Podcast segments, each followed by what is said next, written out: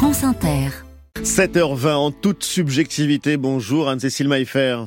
Bonjour à toutes et tous. Ce matin, Anne-Cécile, comment allez-vous? Cette nuit, j'ai mal dormi. Ils sont 700 les bébés sans abri qui se réveillent à l'heure où je vous parle, qui auront dormi sous une tente, un pont, un porche. Au total, ce sont 2200 enfants, amis de nos enfants, camarades de classe de nos enfants, qui n'ont pas un toit sur la tête lorsque vient la nuit.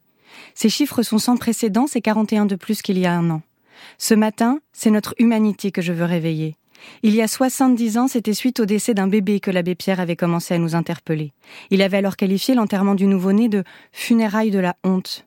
Et ensuite, cette femme retrouvait joli boulevard Sébastopol et son appel, et en réponse, un grand et magnifique élan de générosité du peuple français qui fait encore aujourd'hui notre fierté. La Fondation Abbé Pierre lance justement de nouveau un cri d'alarme. Une tribune parue mercredi dans Le Monde et signée par 200 personnalités appelle à l'ouverture en urgence de 10 000 places d'hébergement pour l'hiver. On y apprend que si les choses ont changé, elles se sont aggravées. Expulsion de squats, déficit de logements sociaux. Jusqu'à présent, les mères isolées étaient un peu épargnées, priorisées. Mais aujourd'hui, le système déborde. Le dernier lieu d'humanité, ce sont les hôpitaux et les maternités. Ce sont eux qui laissent à la jeune accouchée quelques jours ou quelques semaines de répit pendant lesquels elles pourront, avec leur bébé, se poser sur un lit. Mais ensuite, la Fondation des femmes a établi que 93% des femmes sans abri ont été victimes de violences conjugales ou sexuelles, un élément déclencheur de leur parcours d'errance ou une conséquence de cette situation. Une majorité d'entre elles n'ont pas non plus ces précieux papiers français qui ouvrent seuls les portes d'un logement pérennisé. Où peuvent-elles donc aller avec leur nouveau-né? Et pourtant, euh, Anne-Cécile, il existe bien 203 000 places d'hébergement d'urgence Oui, le système empile et égrène les dispositifs d'urgence sans trouver de solution durable. La politique de rigueur économique ne manque pas seulement de générosité, elle manque aussi d'efficacité.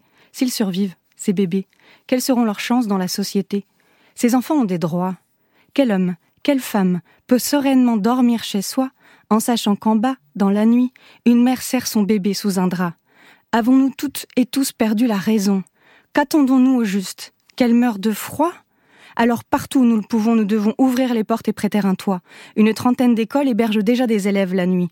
Partons à la chasse aux locaux inoccupés, et dans chaque ville, nous devons voir fleurir qui que tu sois. Ici, on t'accueille. À l'État et aux collectivités d'organiser notre générosité. Plus simple encore. Vous êtes des millions à m'écouter. Vous pouvez donner 10 euros ou 100 euros et financer une nuitée. L'abbé parlait il y a 70 ans d'une insurrection de la bonté, et l'on appelait à l'intelligence et à la générosité.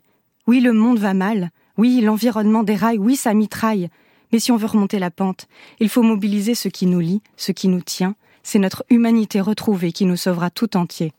Merci Anne-Cécile Maillefer, présidente de la Fondation des femmes, et à vendredi prochain.